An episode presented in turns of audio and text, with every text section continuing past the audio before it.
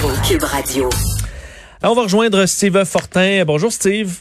Salut, salut, comment ça, va? Ça va bien? Oui, ben oui. Euh, bon, écoute, on commence en parlant des euh, demandeurs de statut de réfugiés. Euh, tu, tu, aimerais que Ottawa en fasse, en fasse pas mal plus. Ben c'est ça, c'est un rapport d'audit qui a été qui a été fait par le Parlement et qui a été remis au gouvernement canadien. Donc moi, j'ai, ça, m'a fait sursauter euh, quand, quand j'ai vu ça. Ben, quelques 35 000 personnes dont on a perdu la, la, trace et tout ça. Puis euh, là, je me disais, mais tabarnouche, déjà que j'ai des gros, gros doutes euh, de, comment on mène la, parce que là on parle des gens qui, qui sont des demandeurs des, demandeurs de statut de réfugiés la, la, ce sont presque tous là sinon tous euh, des gens qui ont traversé par le chemin Roxham. Euh, j'ai toujours été critique de ça parce que je trouve qu'il y a quelque chose de d'incompréhensible de, voire même moi d'agaçant dans le fait que ce problème là c'est pas un problème canadien c'est même si la frontière canadienne est très longue il y a quelques années de ça quand ça avait commencé commencé, là, 2017, 2018, euh, il y avait aussi des gens qui traversaient en Colombie-Britannique. Il y avait la frontière. Euh, il y avait un poste un peu comme le chemin Roxham, mais qui s'appelait Emerson au Manitoba. On a colmaté tout ça. Euh, puis, puis là, ben là, ça se passe au chemin Roxham. Puis là, on nous dit, ben on en parle la trace et tout ça. Pour, pour en savoir un peu plus euh, et, afin de, de, vraiment mieux comprendre ça, plutôt que de monter sur mes grands chevaux ou de dire bon ben voilà on sait bien euh, le gouvernement Trudeau il, il veut envoyer des réfugiés tout ça, c'est pas comme ça que ça fonctionne. J'ai téléphoné à mon ami Stéphane Anfield qui est un spécialiste euh, de, de c'est un avocat en immigration et puis il connaît ça beaucoup mieux que moi. Puis euh, c'était la bonne personne pour m'expliquer les tenants et aboutissants de tout ça. L'expression perdre la trace. J'ai personnellement, personnellement travaillé dans certains dossiers où les clients avaient omis, lorsqu'ils ont quitté légalement, volontairement le Canada, ils avaient omis de confirmer leur départ à l'aéroport auprès d'un agent des services frontaliers du Canada. Donc, eux étaient sur le coup d'une mesure d'expulsion. Ils ont décidé de retourner volontairement dans leur pays d'origine. Alors, ils ont acheté leur, euh, billet, ils avaient leur passeport, ils sont présentés à l'aéroport, ils ont quitté. Et là, on se rend compte qu'ils sont sur la liste des personnes recherchées pour lesquelles l'agence a perdu la trace a un mandat d'arrestation. Alors là, nous, ce qu'on fait... C'est drôle, hein, Vincent, parce que quand j'ai parlé avec Stéphane Anfield, et, lui, ça fait des années des années que son cabinet d'avocat dans ce, dans ce domaine-là, là, tu comprends mieux pourquoi. Le vrai problème, là, c'est que l'Agence des services frontaliers du Canada a beaucoup de difficultés à gérer sa liste, puis à, à, bien, à bien être capable de, de, de comprendre et, d'établir qui est encore au Canada et qui ne l'est pas. Et ça, ça m'a beaucoup surpris de voir à quel point ils avaient de la difficulté avec ça.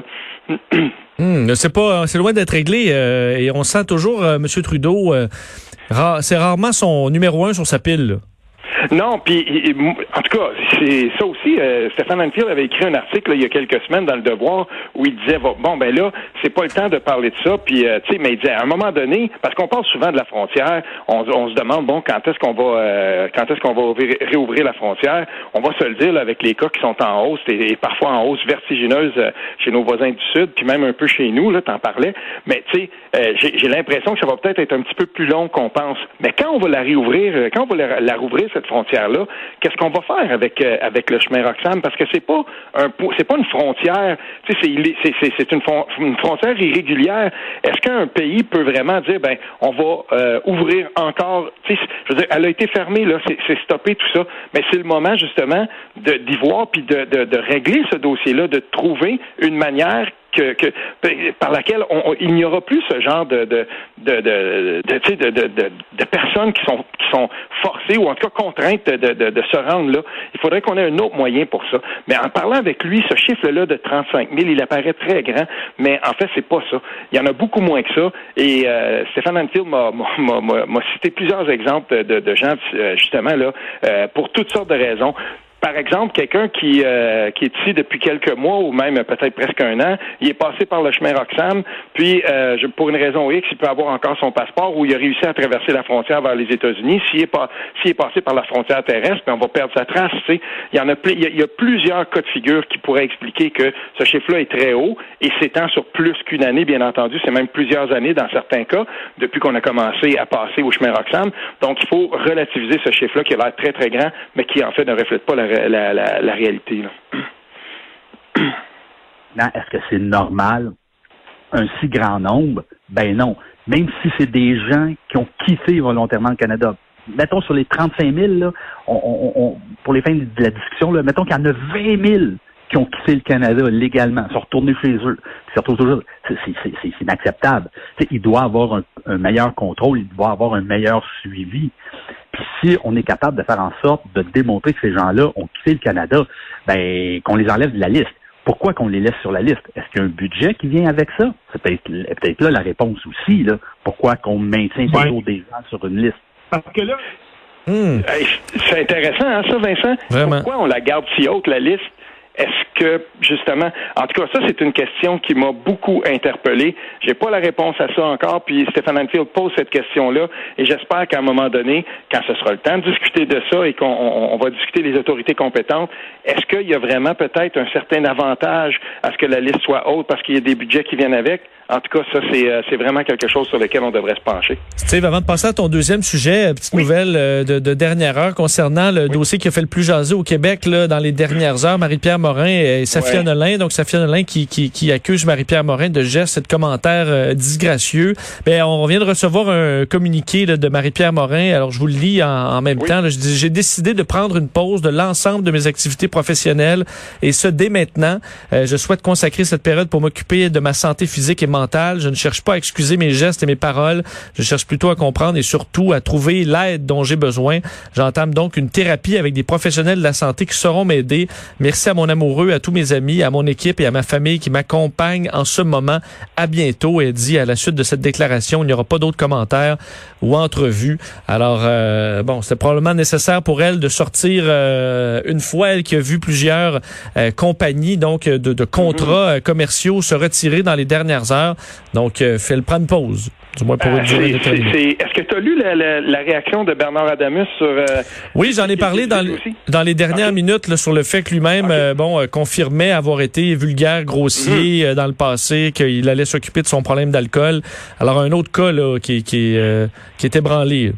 Ben, c'est ça. Puis, en tout cas, dans, dans tout ça, moi, ce qui me tu sais, j'ai d'aucune façon, euh, je veux dire, quand, quand tu as été agressé, quand il, s'est passé quelque chose, euh, moi j'ai lu des trucs, là, j'ai regardé les, les, centaines de commentaires dans le cas de Bernard Adamus et tout ça, j'ai vu des trucs là-dedans qui, qui font qui font carrément, le, poil te frise quand tu vois ça, là, puis je veux pas répéter ça ici, parce que ça reste à être prouvé, mais en tout cas, tu sais, mais il y a une chose, par exemple, il faut écouter les gens qui dénoncent. Puis ça, c'est très, très, très important.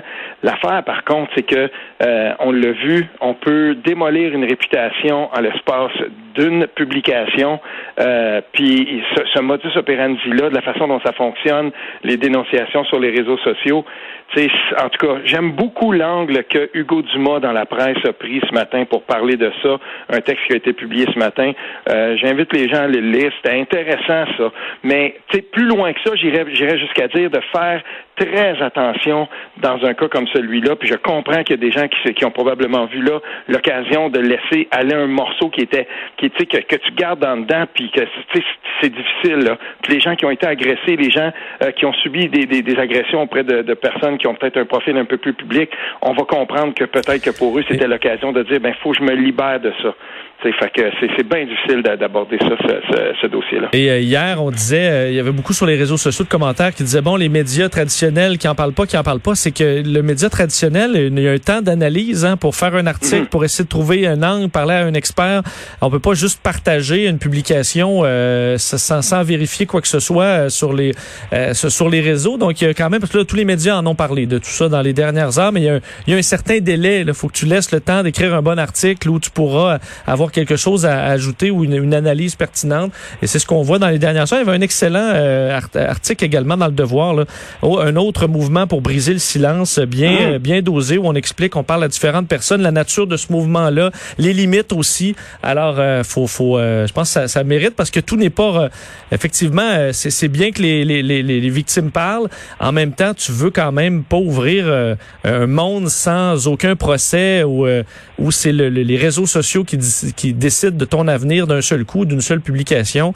Donc, euh, il y a les deux. Là. Tu veux appuyer les, les, euh, euh, les, les, gens qui ont souffert, les gens qui ont été abusés, les gens qui ont vécu des, des, des agressions ou du harcèlement sexuel. Puis en même temps, tu veux éviter certains débordements sans que ça devienne un free-for-all sur les réseaux sociaux. Parce qu'il y a des listes qui circulent, des listes avec juste des noms. Euh, tu peux avoir le même nom qu'une autre personne.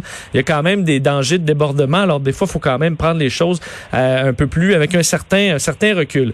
Euh, je suis content, juste un instant, je suis content, Vincent, que tu dises que les médias, de, les, les grands médias ne peuvent pas juste arriver comme ça puis dire, il faut faire attention aux critiques qu'on fait dans ce sens-là, parce que tu as très raison, puis on le dit pas assez souvent un, média comme ben, un média comme Québécois ou les autres grands médias au Québec, là, tu peux pas arriver comme ça puis dire ben je reprends ça dans la minute puis je renvoie ça puis j'essaie de faire des clics avec ça. C'est trop important. Merci de le souligner, Vincent. Et euh, tu veux nous parler des euh, ce que j'appelle les nouveaux curés de la rectitude morale?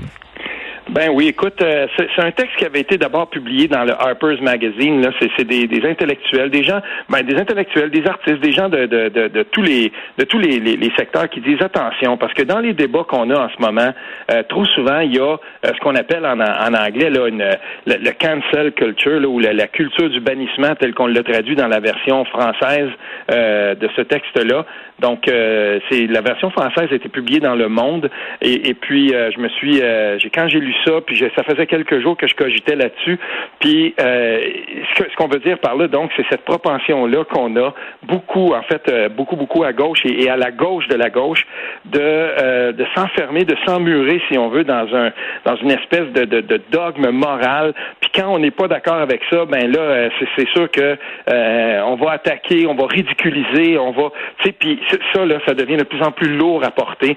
Et il y a, y a c'est ce que les, gens qui ont signé cette euh, voulait dénoncer. Puis quand on regarde les signataires de cette liste-là, de cette lettre-là, euh, je veux dire, il y a des gens là-dedans, le Margaret Atwood, je regardais là. Euh, il y a le, musicien Winston Marsalis, Winston Marsalis qui est là-dedans. On a Mark Oppenheimer, Noam Chomsky, tout ça. Tu as des gens, Kamel Daoud, l'écrivain algérien que j'aime beaucoup. Tu sais, c'est des gens de tout, de tous les horizons, de toutes les cultures, de toutes les religions. Tu et, et ces gens-là disent il n'y aura pas de liberté, puis on ne sera pas capable de combattre les idées qu'on voudrait éliminer ou en tout cas qu'on voudrait euh, tasser de la société, par exemple l'élection de, Donald Trump aux États-Unis, si euh, à gauche, par exemple, ou si les gens qui s'y opposent, ben n'acceptent même plus d'entendre les arguments de ceux qui sont devant eux et tentent de les faire taire, tentent de les canceller, cancel culture, et, et ça, ça peut pas fonctionner.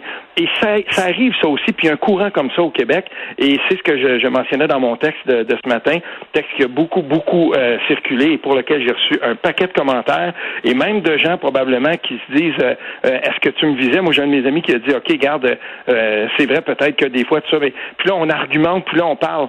Moi, j'ai pas de problème avec ça. Mais il faut qu'il faut qu'on soit capable de, d'argumenter puis de parler. Même quand on est viscéralement en désaccord, il faut qu'on soit capable d'argumenter et de parler puis que la, la, la, communication soit possible.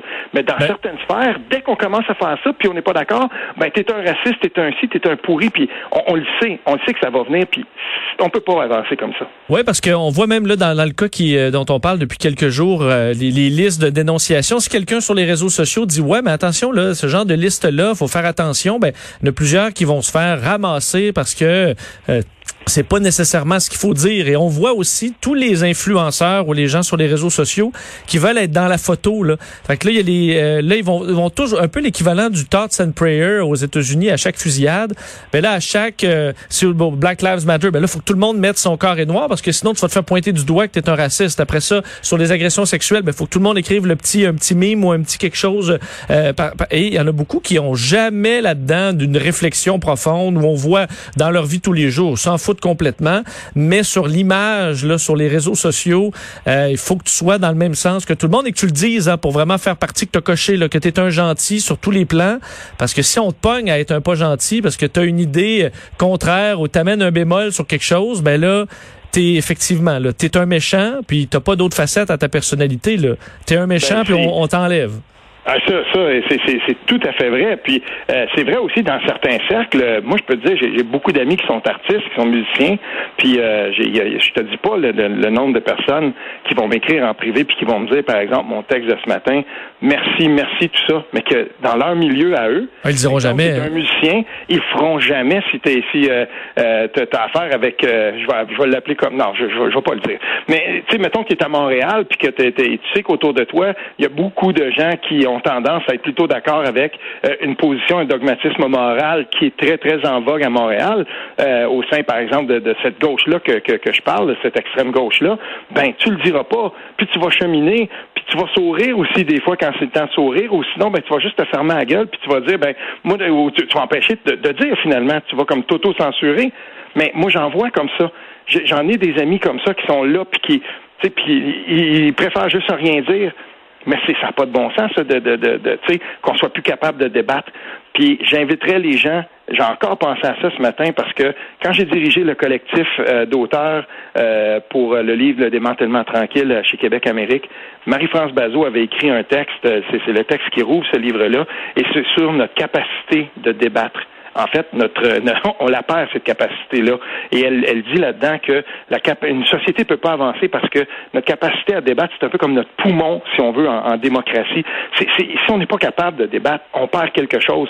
Puis là, j'ai l'impression qu'on ne débat plus, qu'on ne sait plus comment. Et là, là, je, vise tous les côtés. Il faut reprendre, il faut se reprendre un peu. Il faut qu'on soit capable de reprendre nos esprits pour qu'on puisse avancer. Parce qu'en ce moment, il y a devant, il y a, il y a un gouvernement au Québec qui a, qui a à peu près plus d'opposition devant lui. Puis démocratiquement, ça, ça peut pas être possible. Puis moi, j'ai le cœur à gauche, puis j'aimerais ça qu'à un moment donné, on soit capable de, faire autre chose que de se déchirer, puis qu'il y a comme des, des, des, des points d'ancrage, des ponts qui se créent, pour qu'à un moment donné, il y, a, une opposition un peu plus progressiste aussi qui naisse et qui soit capable de s'opposer à ce gouvernement-là. Surtout, ça, parce que s'obstiner là ou, euh, ou débattre, c'est un exercice qui est le fun, mais c'est rendu difficile de trouver quelqu'un avec qui tu peux débattre d'un sujet où on est opposé, puis où euh, la personne ne pogne pas les nerfs. Au contraire, ça permet de tester tes opinions. Moi, je suis encore la possibilité de, de, de que mon opinion évolue, ce qui est ce qui est rendu assez rare, mais euh, débattu de plein de sujets. Puis il faut dire, ok, ben mon je me rends compte que mon argument, là, confronté à une, à une autre personne, ben il tient pas la route. Et c'est dans cette confrontation là que je que je m'en suis rendu compte. Et euh, mais quand tu l'as plus, ben là, euh, chacun reste campé de son bord puis on se parle plus. Mm-hmm. Ce qu'on veut éviter, ce qu'on veut éviter ah absolument. Et je, je, moi, je vais saluer, par exemple, une personne comme Salomé Corbeau, euh, l'actrice, qui a maintenant une tribune qui est un petit peu plus politique. Puis j'aime ça débattre avec elle. Euh, tu sais, j'aime ça débattre avec. Il y, en a plein de gens en fait euh, qui sont à gauche avec qui j'ai la capacité de débattre. Puis je suis content qu'on puisse le faire. Mais là maintenant, il faut que ce soit ça qui prenne le devant et non plus les curés euh, de l'ordre moral, ceux qui sont les éteignoirs. Ceux-là, faudrait les tasser un peu et leur faire un peu moins de place, laisser de la place à ceux qui veulent discuter et qui essaie de, passer outre cette, euh, cette nouvelle, euh, je sais pas, dictature du dogme, si on veut, là, euh, qui s'impose parfois à gauche. Et c'est souvent ceux qui connaissent le moins le sujet qui sont aussi, aussi dans, le dogme. Steve, merci beaucoup. On se reparle demain. OK, salut. Salut.